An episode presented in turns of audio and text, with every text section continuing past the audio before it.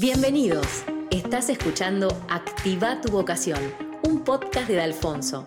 Este es un nuevo episodio de Historias que inspiran, conversaciones con profesionales que se animaron a encontrar y vivir su propósito. Bueno, Añez, gracias por venir. ¿Cómo estás? ¿Cómo estás? Muy bien, gracias por invitarme. Un placer, un placer para nosotros. Vamos a arrancar por la primera pregunta.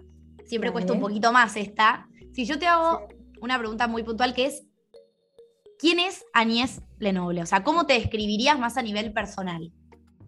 Bueno, yo tengo como medio que un temita con eso, porque tengo como mi Añez Lenoble personal y mi Añez Lenoble marca, que es como medio que lo mismo, pero a la vez es diferente, entonces me cuesta un poco como separar las dos cosas. Es como que por un lado, como que mi Añez Lenoble personal es una persona normal y corriente, que, bueno, que tengo como algunas eh, eh, ideas en mi cabeza y cosas que quiero materializar, entonces uso el otro Añez Lenoble marca para poder como hacer físicas esas, esas ideas, esa como filosofía que tengo en mi cabeza. Em, no sé, soy una persona como muy visual, entonces todo lo que, lo que se me ocurre lo necesito materializar de alguna forma. Soy, soy, me suelen describir como una persona creativa, porque estoy como, creo que tengo un poco el ojo medio entrenado, lo fui entrenando a, través de los años, como a, ver un poco más allá de, las cosas así normales y buscarles como algo diferente y mezclarlas y como a partir de dos cosas imaginarme una tercera.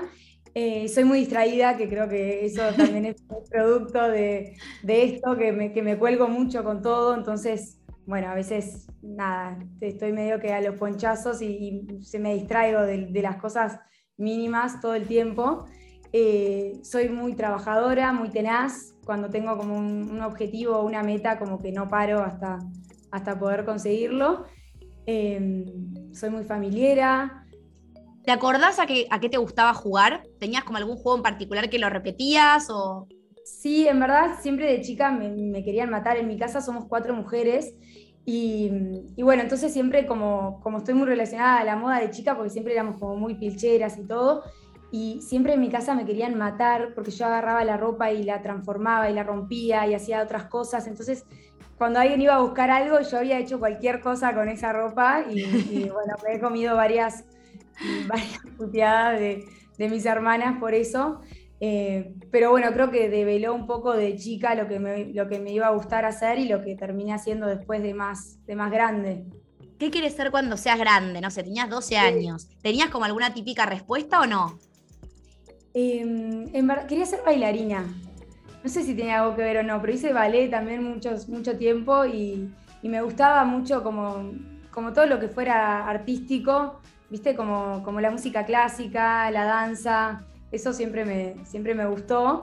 No, te decía diseñadora de, chica, ya más de grande sí, pero, pero bueno, de chica bailarina era lo que, más, lo que más me gustaba. Después fui creciendo y cuando, cuando me tenía que anotar a la facultad, la verdad es que tenía como un, no sé, como que por un lado me tiraba el diseño mucho, pero después la típica que te deja llevar porque tenés que hacer una carrera, no sé, como que el diseño mm, me parecía medio banal, medio como que no era una carrera posta, ¿viste? Como era abogacía. Entonces dije, bueno, ¿cuál es la carrera que tenga como la parte más artística, pero que sea como una carrera posta, un divague, ¿no? Porque qué pavada eso, pero era un poco... Creencias que, tenemos aferradas que no, no van. Sí, ahí va, esas creencias que, que, decís, tipo, si son tal, tal, tal, o si no, sos Ay, sí, sí.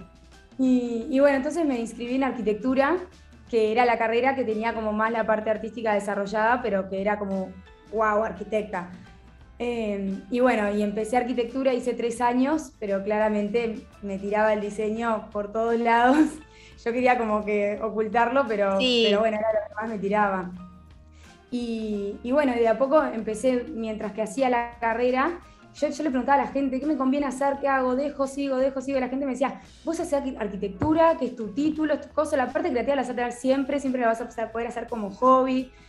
Pero bueno, yo como te decía que soy muy tenaz, entonces quería hacer algo que me gustaba, hacerlo de lleno y, quería poder justamente vivir de la creatividad y no tenerlo como un hobby. Tal cual.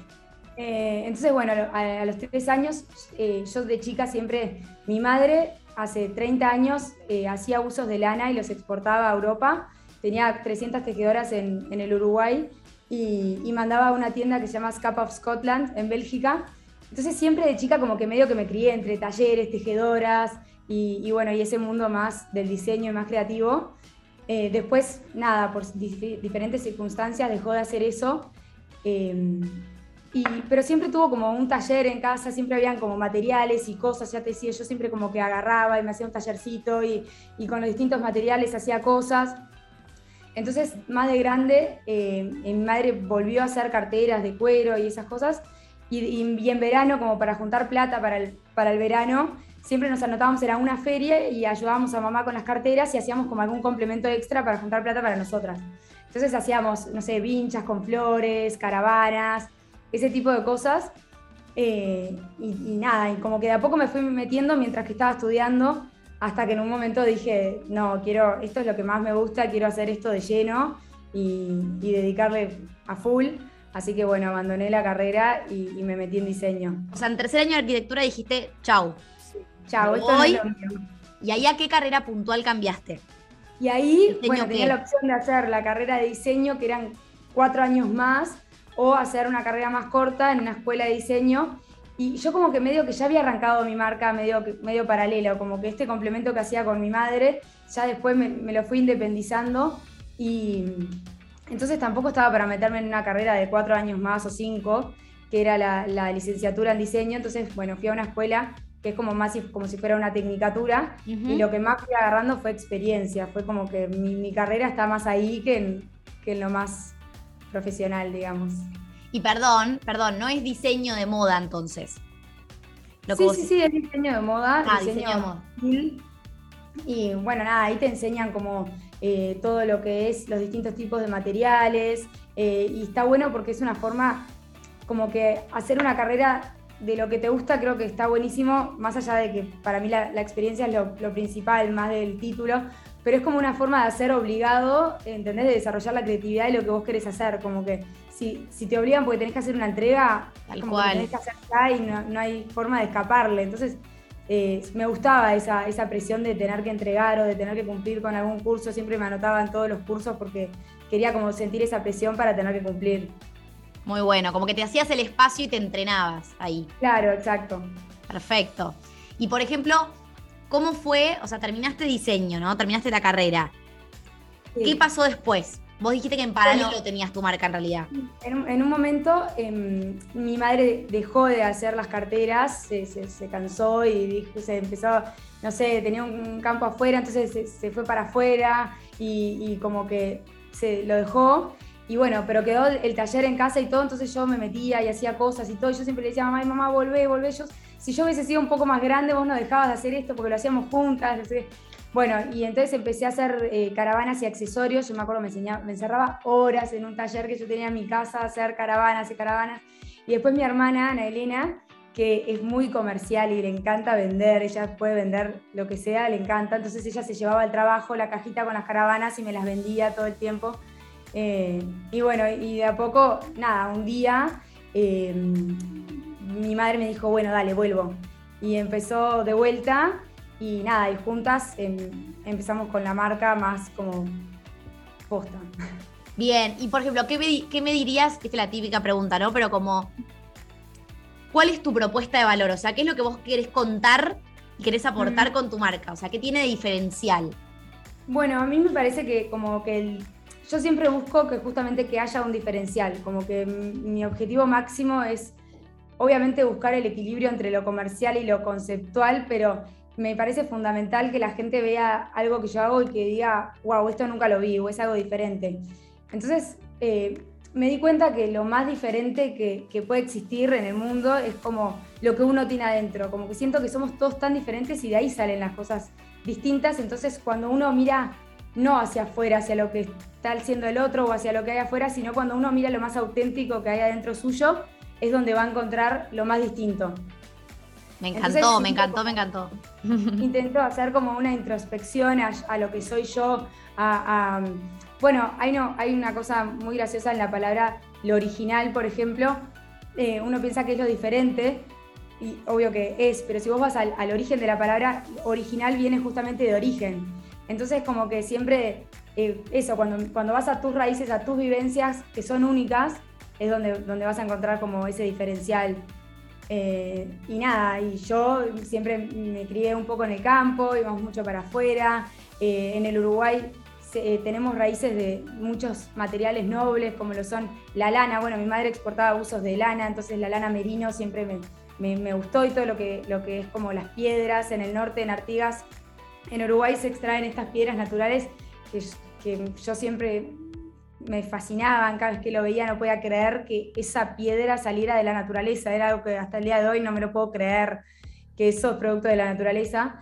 Entonces, nada, eso fue lo que, por, por el lado que fui yendo, y hoy en día me dedico a eso, al diseño y fabricación de, de productos que lo que busco es como que ir a lo, a lo más hondo de, de, mis orígenes y, y, las técnicas, por ejemplo, más tradicionales del Uruguay, pero también aportarles como lo que yo soy hoy, que es como una pizca de contemporaneidad, entonces a esas técnicas más tradicionales como son la, la talabartería, la orfebrería, aportarles algo como un toque de diseño más contemporáneo, más diferente, para nada, para que justamente hoy llame la atención. Entonces es gracioso como yo voy a artesanos, por ejemplo, y están acostumbrados a hacer no sé, la misma guardapampa, imagínate, como que hacen hace un millón de años, y yo les digo, bueno, con esta misma técnica que vos sabés tallar este material, hacer esto, así que, haceme tipo, esto que no es nada que ver. Y al principio quedan como un poco choqueados, tipo, estoy acostumbrado a hacer esto hace Claro. Y, pero después se copan y, nada, y les encanta también poder hacer productos que, tengan salida al día de hoy y poder extender como su, su, su, oficio. Tal cual. Y por ejemplo, Añez vos también haces joyería. Sí, que ese como que eso va por otra vía, digamos, o es todo lo mismo, sigue con la misma marca. Sigue con la misma marca, en verdad, el, fuerte principal eh, siempre fue la joyería, la orfebrería desde, los comienzos.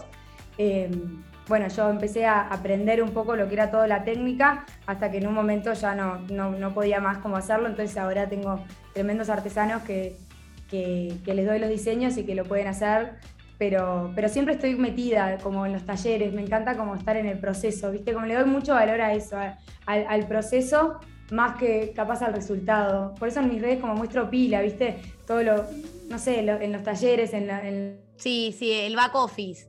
Sí, pila, pila. Perfecto. Y también te iba a preguntar algo, por ejemplo, la típica, ¿viste? Que querés, todos nos queremos imaginar, ¿no? Como, ¿cómo es tu día a día? O sea, vos te levantas, ¿qué es lo que haces?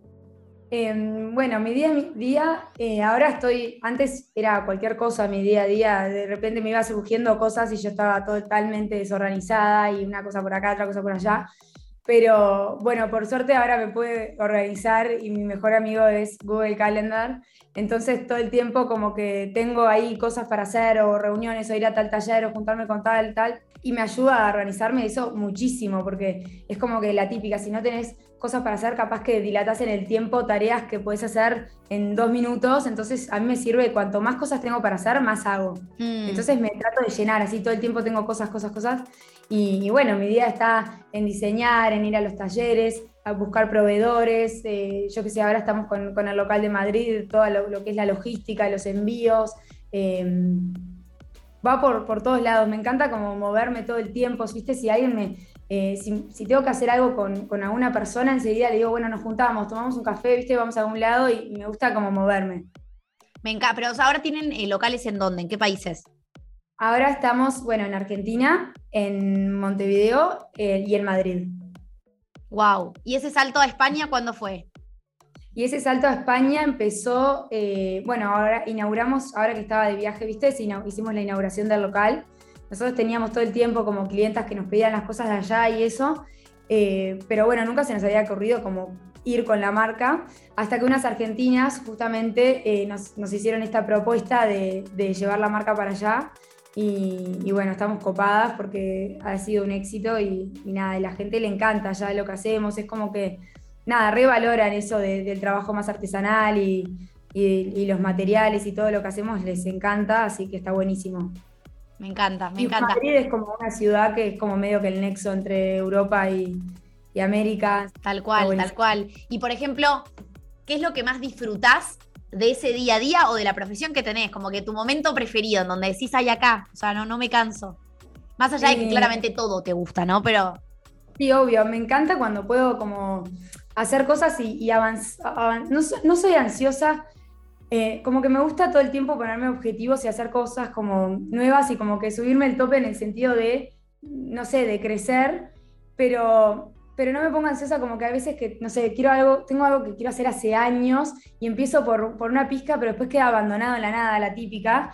Pero bueno, no, me desespera eso, porque sé que el día, dentro de dos años, no sé, cuando lo, lo largue o, salga, voy a decir, esto empezó como ese valor del proceso, ¿viste? Esto empezó hace dos años cuando yo estaba pensando, me junté con no sé quién, con una idea totalmente disparatada y quedó en la nada. Bueno, después de dos años se retomó y eso no empezó después de dos años, eso empezó cuando, años atrás, en ese primer intento de hacer algo. Entonces, como que me encanta, nunca, nunca le... Nunca siento que algo es para nada, como que siento que todo tiene valor y que, que en algún momento da sus frutos. Entonces, nada, eso me gusta estar todo el tiempo en movimiento y, haciendo cosas. Y, bueno, y después lo que más me motiva es que tengo la gracia y la suerte. Tengo que ser muy agradecida porque puedo levantarme todos los días y hacer lo que más me gusta, que es eh, crear y materializar eso que, que, que me inspira y tus aliados, más allá de Google Calendar, tus aliados en tu día a día, digamos, de che, con estas personas no, sin estas personas no podría hacer el trabajo, o sea, no podría llevar a cabo mi emprendimiento, mi proyecto. Bueno, principalmente las personas que lo llevan a cabo, como que son el nexo entre, entre las ideas y, lo que yo vendo, como que uno a veces ve la percha colgada en, la, en, el local y no se da cuenta todo lo que hay atrás, eh, que es desde un avión hasta un proveedor, hasta un, o sea, miles de cosas que, no, que, no, se ven y que justamente los artesanos y los proveedores son como la base de todo. Sin, ellos yo no podría hacer nada. Entonces son como los, los principales aliados. Y bueno, y después algo que está buenísimo también es trabajar en familia, porque hoy trabajo con mis cuatro hermanas, o sea, las cuatro y mi madre, trabajamos juntas. Ah, tremendo, eh, todas. Sí, y, la verdad que está buenísimo. O sea, la gente a veces nos dice, no entiendo cómo hacen para trabajar, para no pelear. No matarse. Dice, y, y, la verdad es que sí, capaz que nos puteamos y, a los dos minutos es tipo, ay, me traes una coquita y ya no somos rencorosas. Entonces creo que eso está bueno de ser hermanas, como que con una socia capaz que sería más complicado. Sería más tenso y es más difícil remediarlo. Sí. Tal cual. En esto es tipo, bueno, ya sabemos que nos vamos a putear y después en los dos minutos nos vamos a amigar y ya no pasó nada. Y cada uno, perdona, cada uno tiene un rol distinto ahí. Sí, sí. Estamos, bueno, eh, yo y mamá hacemos como más la parte más creativa, como más de diseño, después Ana Elena hace más todo lo que es eh, marketing, eh, después otra hermana hace más la contaduría, como que tenemos ahí medio dividido, pero todas hacemos todos y cuando hay que dar una mano en, lo que sea, nada, estamos todas ahí.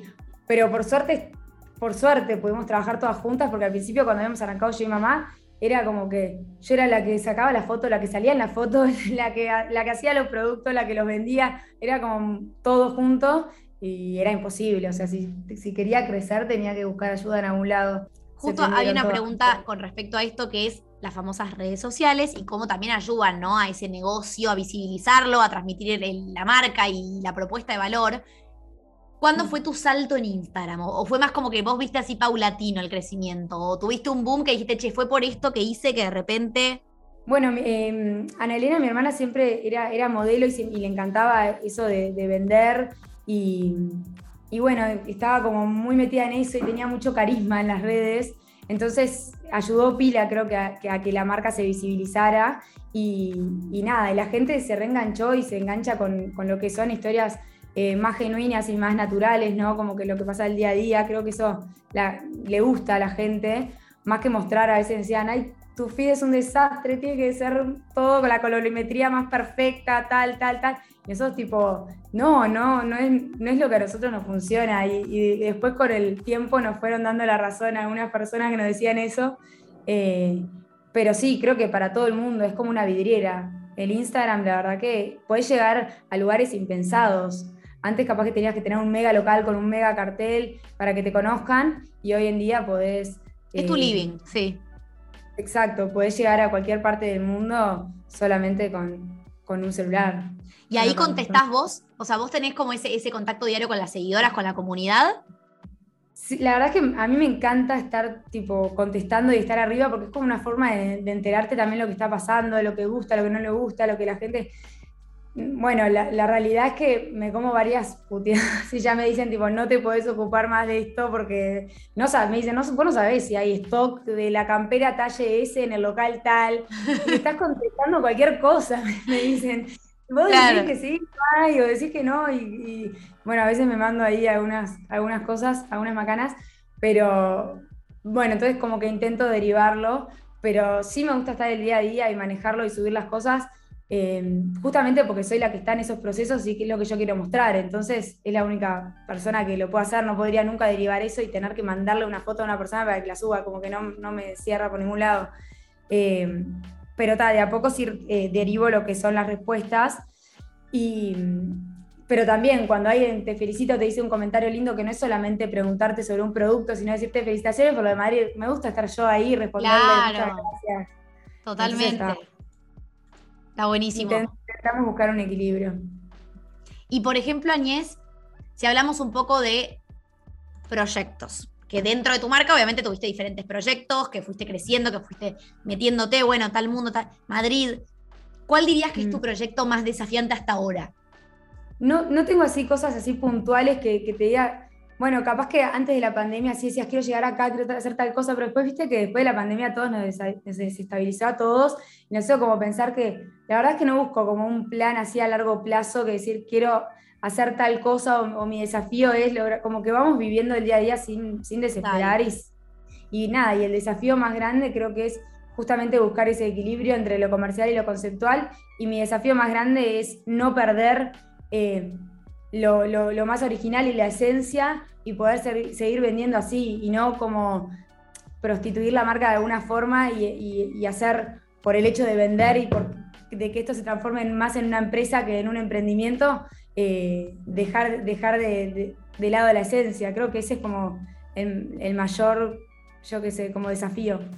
Tal cual, tal cual. ¿Y te pasó, Añez, de, viste, siempre hablamos de los hackers nosotros, los hackers en tu proyecto o en tu trayecto profesional, que todo el mundo tiene hackers, tanto internos como externos. ¿A qué me refiero? Esos boicoteos que a veces nos hacemos nosotros y a veces vienen de mm. afuera. ¿Tenés algunos así como más característicos dentro de tu trayecto profesional? Por ejemplo, me pasaron miles, eh, no sé, el tema de los proveedores es un tema, o yo soy muy autoexigente, entonces ese es un hacker. ¿Se entiende lo que quiero decir? Sí, no, me, me ha pasado de a veces de ser media Bambi en el sentido de, viste que nada, que el mundo es un poco machista y uno siendo mujer como que yendo a, los proveedores y cosas y a veces, no sé, te entregan cosas mal y vos decís, bueno, pero pobre, eh, no sé qué, y como que te pones más así y a veces, y, yo veo que un hombre va y como que nacen ni muy, le cambian todo, lo hacen todo perfecto de vuelta y uno como que se siente más y, de a poco me fui poniendo más firme, decir tipo, no, ok, yo soy tu clienta, tal, tengo que, tenés que cumplirme o tenés que hacer tal cosa, como que esas cosas del, día a día eh, que, va superando. El otro día justo hablaba con, un amigo que, me decía que cada tanto él se sentaba en la mitad del jardín y miraba como a la nada y se quedaba como un rato ahí y yo decía, ay, qué miedo eso que estás haciendo. Me decía, vos sos una loca, porque estás todo el día pensando en el trabajo, en las cosas, pero lo tenés que hacer, me decía, hay que parar y a mí me daba miedo eso, hacer eso. Pero no, no lo hago mucho, pero todo el mundo aconseja que hay que hacerlo. Así que, bueno, de a poco voy a ver si lo empiezo a hacer. Aprender a frenar. Y justo te iba a preguntar, porque está lo que te dice tu amigo, creo que también está un poco de la mano en esos momentos de creación. O de dónde vienen esas ideas, dónde surgen las mejores ideas, en qué momentos te aparecen. Digo, ¿te, agarran corriendo y a full y, no moviéndote o te agarran más en esos momentos de repente que frenás? Bueno, en verdad no, moviéndome, porque desde, lo más creativo que es el diseño, cuando, cuando voy a un lado, veo otro lugar, veo un material, veo, la naturaleza, una ciudad, un cartel, como que todas esas cosas te inspiran. Y si estoy sentada, bueno, un, momento, hace unos años había, me, habían contratado para trabajar en una, en una marca y yo tenía que trabajar y estaba como sin luz solar, como un tubo, un tubo lux así en una computadora y tenía que buscar en la computadora. Yo decía, de acá no sale nada. no, no, no. Necesito salir a la calle, claro. Claro, necesito, yo qué sé, moverme y, mientras y estar en ese proceso de fabricación me va a despertar algo nuevo. Y después en todo el resto de como que de la creatividad de la empresa también con mis hermanas hacemos mucho lo que se dice ocio creativo. Entonces, como estamos todas juntas todo el tiempo, eh, nada, siempre como que, se, nos ocurren eh, cosas nuevas y diferentes.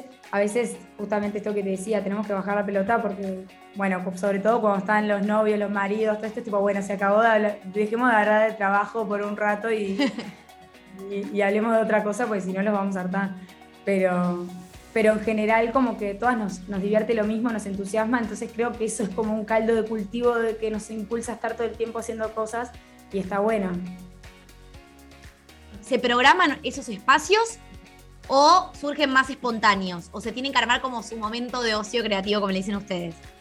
No, en verdad es como más espontáneo. Ahora sí tenemos reuniones como más ejecutivas, por decirlo de alguna manera, que es tipo, bueno, este horario lo tenemos que, porque si no, a veces estás todo el día, pero, pero a la vez no estás, porque viste que decís cosas, pero quedan colgadas, pero nadie lee el grupo, pero viste que te pasa todo el tiempo eso. Entonces, ahora como que sí, tenemos una reunión que es formal y todo lo que va pasando como que lo vamos anotando y ese día lo, lo ejecutamos para, para que quede, pero después el ocio creativo es igual el sábado al mediodía, cualquier día. Nos vamos mucho para afuera y, y eso nos encanta también y estamos juntas y, y, bueno, mientras que los hombres se van a hacer otras cosas, nosotros nos quedamos ahí charlando de todo y, y bueno. Y ahí surge todo. Y ahí surge. Y, por ejemplo, ¿qué o quiénes te inspiran, Añez, si tuvieras que decir?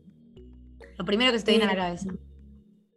Bueno, lo primero que se me viene a la cabeza es mi madre, porque es como una persona que como que hizo muchas cosas en la vida y es como la voz de la experiencia, como que siempre la escucho y creo que eso es lo que nos hace hacer un, como un buen equipo porque nosotras que somos más chicas, yo y mis hermanas, somos como más audaces y nos queremos tirar al agua, tal, tal. Mi mamá tipo, bueno, chicas, frenemos la pelota, tipo, eh, vamos más despacio, o, como que tiene, tiene mucho más esa, esa, experiencia de haber vivido todo, entonces como que nadie puede saber más que, ella y cada vez que, necesito un consejo o redactar algo o algo, es como que ella lo dice y yo enseguida voy anotando, ¿viste? Y, nada, y, me, me reinspira en, en todo.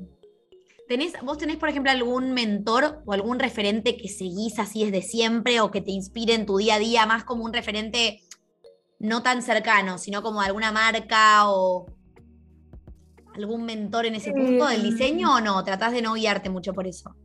Trato, trato justamente de tratar de hacer lo mío y de no, no mirar justamente lo... O sea, es más, cuando veo algo mucho digo, ay no, hay que hacer algo diferente. O mismo me pasaba a mí cuando hacía una cosa y después me la pedían y, y haceme otro y otro y otro, repetirlo, repetirlo. Y es como que, no, tengo que hacer algo, algo diferente. Entonces intento no, no mirar mucho, pero, pero bueno, lo que más me inspira siempre es como eso, lo, más tradicional, todo lo que tiene que ver con la platería criolla, me, impresiona que el humano sea capaz de hacer semejantes bellezas como con las manos.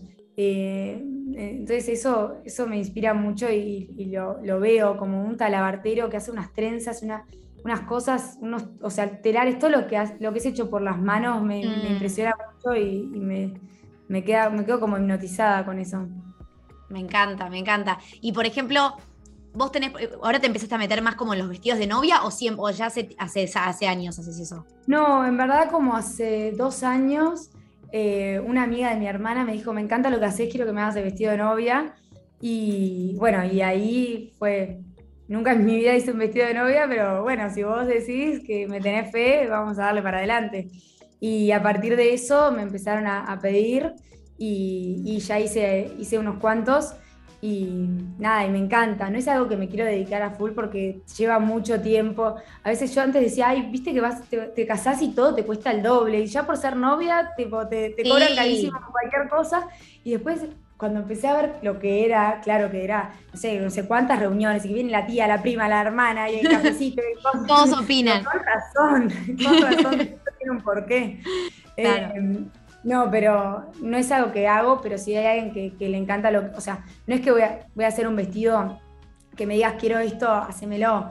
Si me das totalmente de libertad de, crear sobre, sobre ti eh, algo que, que a mí me guste, obviamente, que, que se complementan los estilos, digamos, el mío con el de la novia, eso ni que hablar, pero lo hago y, me gusta pero no es que lo hago full time, no.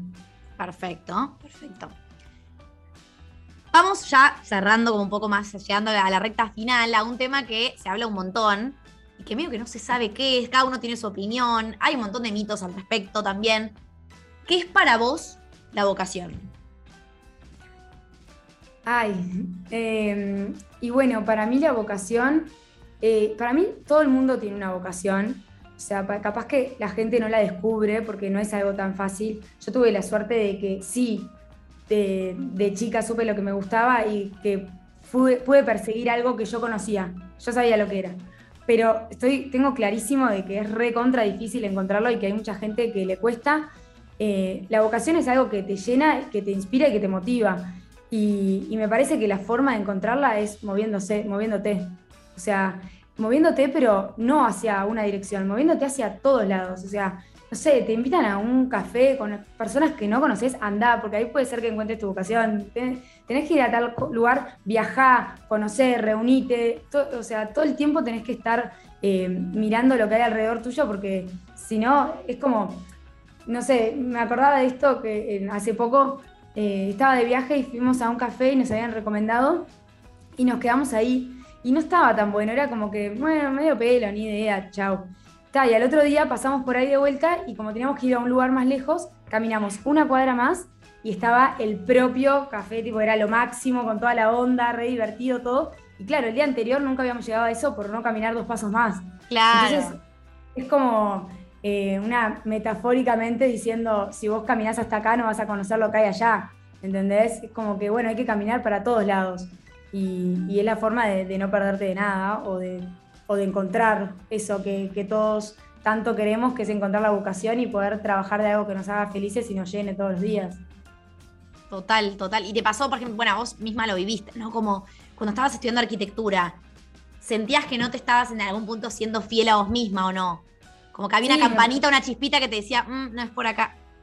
Sí, me, repasaba, pero bueno, eh, lo, que, lo que pude hacer, lo que intenté hacer es, bueno, mientras estudio arquitectura, empiezo por este lado a ver si realmente va por acá o no. Como que a veces uno dice, bueno, pero no puedo, no sé, dejar de trabajar para estudiar tal cosa o lo que sea. Y yo creo que sí se puede. Como una persona puede trabajar ocho horas, pero irme echando de a poquito, mm. esto que te digo, empezás con una semillita y después a los dos años, eso que hiciste empezó con esa semillita. Como que puedes ir haciendo cosas extras y moviéndote de alguna manera eh, hacia otros lugares. Eh, sin, sin, dejar eso, eso fijo que tenés o eso que como que con lo que tenés que cumplir. Y no lo viviste como en tu caso, ¿no? Que si bien lo hablamos un poquito, pero ¿No lo viviste como una crisis o como una frustración tremenda ese cambio de carrera? O sea, ¿tuviste apoyo o cómo fue internamente? ¿Qué sentiste ahí? Sí, sí, yo tuve apoyo, sí, o sea, nunca me dijeron no hagas esto, era más como algo mío de decir, de, no poder cumplir con las expectativas de, la sociedad, no, no de mi familia. Por suerte no, nunca me hicieron drama con eso, eh, pero aprendí que a veces eh, la experiencia también te da como más de lo que te da un título, como que, no sé, yo hace poco aplicaba, quería aplicar a un máster eh, afuera de, diseño, yo decía, pa, pero no soy licenciada, ¿cómo hago? Y todo se, tipo, eso me, me mostró que todo se puede en el hecho de decir, le planteé esto con la universidad y me dijeron, ok, contanos lo que es tu trayectoria y la experiencia que vos tenés. Y con la marca que yo había creado, que yo, con lo que yo había hecho, valía lo mismo que los créditos por haber estudiado en una universidad y ser licenciada. Entonces como que, nada, podía hacer un posgrado sin haber tenido una carrera universitaria. Eh, y bueno, creo que, todo está cambiando y que el, como que el respaldo más grande que nosotros tenemos es las cosas que hacemos. ¿Qué cursos hiciste después de haber hecho esa carrera de diseño, no? Esa, esa como más tecnicatura, después qué cursos, de qué? Eh, todo. Eh, o sea, todo siempre relacionado a lo, que me gustaba, pero también cursos como de emprendedurismo y, leer. Y no cursos, pero también concursos. Como que hay tantos concursos que, la gente. Una vez, a lo que me pasó? Me anoté en un concurso que daba como el Estado para llevarte a, una feria que se llamaba Artistar en Milán, que llevaban artesanos de, de Uruguay para presentar sus cosas allá yo de una me anoto, me anotaban todo. Me anoté en el concurso, todo, Me, recibo un mail que decía, quedaste eh, seleccionada. pero no se va a hacer porque fuiste la única que se presentó. Entonces eran como 10 cupos y no vamos a pagar un stand para vos sola. ¿Viste cuando decís tipo, quiero llorar. No. Nadie más se presentó, no podía creerlo. Y, a veces nos pasa eso, como que no, no sé, nos boludeamos y, no buscamos y hay miles de oportunidades que, que, están por ahí que hay que buscarlas y aprovecharlas porque están buenísimas y, nada, y todo te suma, por más de que no vendas nada, igual te apuesto que es un granito de arena para lo que va a venir después y que todo nos suma en esta vida. Todo suma, exactamente. Entonces, nada, eso, cursos de, yo qué sé, de exportaciones, de, emprendedurismo, tipo Endeavor y esas cosas, todo. Perfecto. Perdón que tengo un, una chuse. ¿Viste cómo te va a venir? Qué sí, No, no, casi me muteo, pero estoy, estoy, ya se fue. Bueno, ya se fue. Y ahora, la última pregunta, y ya con esto cerramos, que un poco fuiste tirando algunos tips ahí. Eh, casi me anoto, todo, me quedaron un montón de frases resonando, súper sabia, pero digo, ¿qué consejo puntual le darías a una, persona que está por elegir su carrera? Son muchos jóvenes que hoy te están escuchando. yo le diría que no se frustre si se mete en una que no es, básicamente, porque no sabes qué estudiar, y bueno, capaz que sí, te vas a meter en una carrera que no sea lo que te llena, pero mientras tanto anda haciendo otra cosa por otro lado y como que no, no frustrarse en, no encontrar o no, tengo que elegir la carrera correcta, como que vos metete en algo, no importa en qué, y de a poco vas a ir encontrando lo que, lo que sea para ti. Como que no dejes de meterte porque no sea lo que te llena. A veces salir de, de eso de, eh, capaz que suena muy trillado, de la zona de confort, pero es como, es muy real. Siento que así va a ser la forma de, encontrar tu camino, ¿viste? Intentando picotear por todos lados, aunque pases por 50 carreras, creo que eso es más sabio que hacer una, te juro. Porque es como que conoces un poco de todo al fin y al cabo y de, conoces un montón de gente de todos lados y, todo te, te suma para la vida. Entonces, así creo que es la forma. Que a veces, perdón, nos ponemos también esa exigencia de a los 17, 18 años de tengo que, siempre le digo yo a los juegos, tengo que encontrar la carrera como si fuera una sola carrera de por vida que los y los limita. No vas a encontrar la carrera. Capaz hay cuatro carreras que van con vos. Capaz que pasaste por mundos que nada que ver. Eh, Tal cual. Y creo que eso es caminar la vocación, que es la vida Si te meter en una carrera, eh, metete en, lo que quieras, pero si querés, a la, vez querés estudiar gastronomía, hacete un curso de gastronomía, y si querés hacer clases de baile, hacelas, y si que, como que intentes hacer, y a la vez trabajar en, en lo que puedas, y bueno, uno tampoco hay una receta mágica, ¿no? Uno va viviendo, pero creo que con las mayores experiencias que te puedas quedar es como que lo, que más te va a nutrir, eh, más que quedarte como en un solo lugar y seguir solo un camino donde ya sabes dónde estás y ya sabes lo que va a pasar y ya sabes qué va a ser tu trabajo toda la vida, ya sabes todo eso.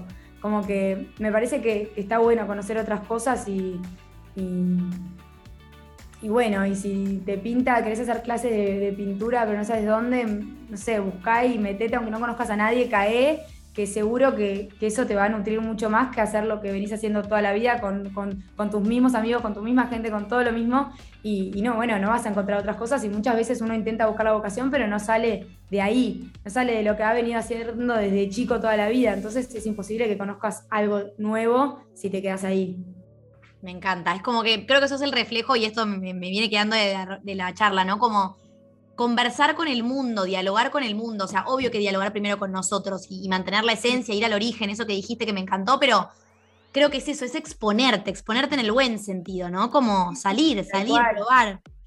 Escuchar y, bueno, charlar con las personas. Yo antes era como un poco más tímida y de, de a poco me fui como metiendo en la cabeza que yo quería ir y, quería tener algo interesante para charlar con las personas. Entonces, bueno, estudiaba de tal cosa y, me metía en, tal lugar y, charlaba y de a poco fui aprendiendo y se me fue como naturalizando más eh, eso de, todo lo que la gente tiene para aportar y que la gente no es... Eh, chúcara como pensamos. A veces, ay, me da cosa hablar con tal persona que me aconseje porque me va a mandar a cagar y, te da vergüenza y todo. Y es tipo, no perdés nada. Todo en este mundo es negociable, primero. Todo, o sea, si necesitas algo, andá y pedilo. Todo en, este mundo, algo te vas a llevar de esa charla. No es que. Eh, y si te dicen que no, igual te sirvió para aprender. Tipo, ¿Y qué tanto perdiste por preguntar una. que te digan que no?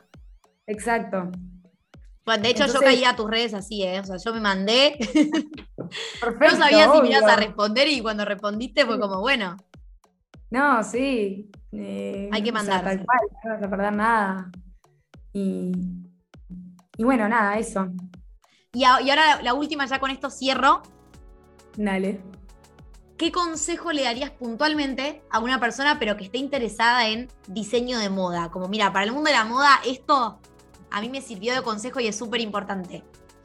Y, que mire hacia adentro suyo, que no mire lo, de lo de afuera, que, no mire lo que está haciendo tal persona porque vos te crees que si a esta persona le va bien, esa, es la fórmula de esa persona, pero creo que la de uno es, es, la esencia de uno es lo diferente. Justo en el diseño de moda lo que buscamos es diseñar, y diseñar que es, es hacer algo eh, de cero o a partir de algo, pero es aportar algo a este mundo diferente. Entonces, si vos querés diseñar algo diferente, tenés que hacer una introspección hacia lo diferente, que es lo tuyo. Em, entonces, creo que, por ese lado, pero también que, estudie, que se mueva, que viaje, que, no sé, que, haga todo, que se mueva, básicamente. Ese es, el consejo que, que venís diciendo y me encanta, como estar en movimiento y algo que también decimos en Alfonso, que creo que va mucho con tu perfil, es como cómo es el éxito de Alfonso, lo que nosotros proponemos también es ser uno mismo, o sea, ser uno mismo y sentirse valioso también para poder darlo al mundo, como esa fórmula que creo que es mágica, o sea, el ser uno mismo y probar esa introspección para después llevarlo eh, a ese aporte al mundo. Sí, tal cual, y no, exacto, no estar mirando para el lado y no, y también ser, o sea, que no te afecte lo que está pasando a, tu alrededor y por más de que alguien te tire, eh, yo qué sé, mala onda, malas energías, como que intentar aislarse, viste, y que las cosas como que te empiecen a resbalar un poco más y seguir tu camino, viste, que nadie se meta en tu agenda, porque viste que la gente todo el tiempo quiere que vos hagas lo que ellos quieren, entonces te quieren llevar para acá, te, aconsejan, vos tendrías que hacer esto, vos tendrías que hacer esto, lo otro, vos tendrías que... Y es tipo, bueno, intentar como que fluya, ¿viste? Tipo, sí, sí, sí, chau, chau. en modo avión, todos los comentarios. En tu, en tu energía y, te deje seguir. Bueno, Añez, gracias de verdad por tu valiosísimo tiempo, por haber dicho que sí una vez más. Parece que tenés una trayectoria súper única, como también tu proyecto que es único, pero como algo súper original eh, y algo súper como genuino lo que estás contando. Eh, como que creo que lo vivís con mucha naturalidad. Eh, a, todo tu camino, ¿no? Como que no lo ves como esta de la crisis que tuve y que me cambié de carrera, sino como ah. todo suma, toda esa experiencia y lo transmitís. Mi abuela decía, eh, decía, si quieres ser feliz, no analices, no analices. Entonces, como que era una forma, viste, de, decir, de no sé, ser feliz sin, sin, analizar tanto lo que está pasando, lo que va a pasar, lo que pasó, como que nada, viste, no, analizar tanto, quedarse en la, chiquita de, lo que pasa a nuestro alrededor, sino nada, seguir para adelante y, empujar con, con, alegría. Tal cual, tal cual. Bueno, Añez, gracias, de verdad que súper sabios los consejos, me quedo con un montón de frases que dijiste. Muchas, muchas gracias por invitarme. Esto fue Activa tu vocación. Si te gustó este episodio, suscríbete al podcast para recibir notificaciones cada vez que subamos otros. También podés encontrarnos en Instagram y LinkedIn como arroba centro de Alfonso. Todos tenemos una vocación por descubrir. Animate a vivir una vida con sentido. Te esperamos en el próximo episodio.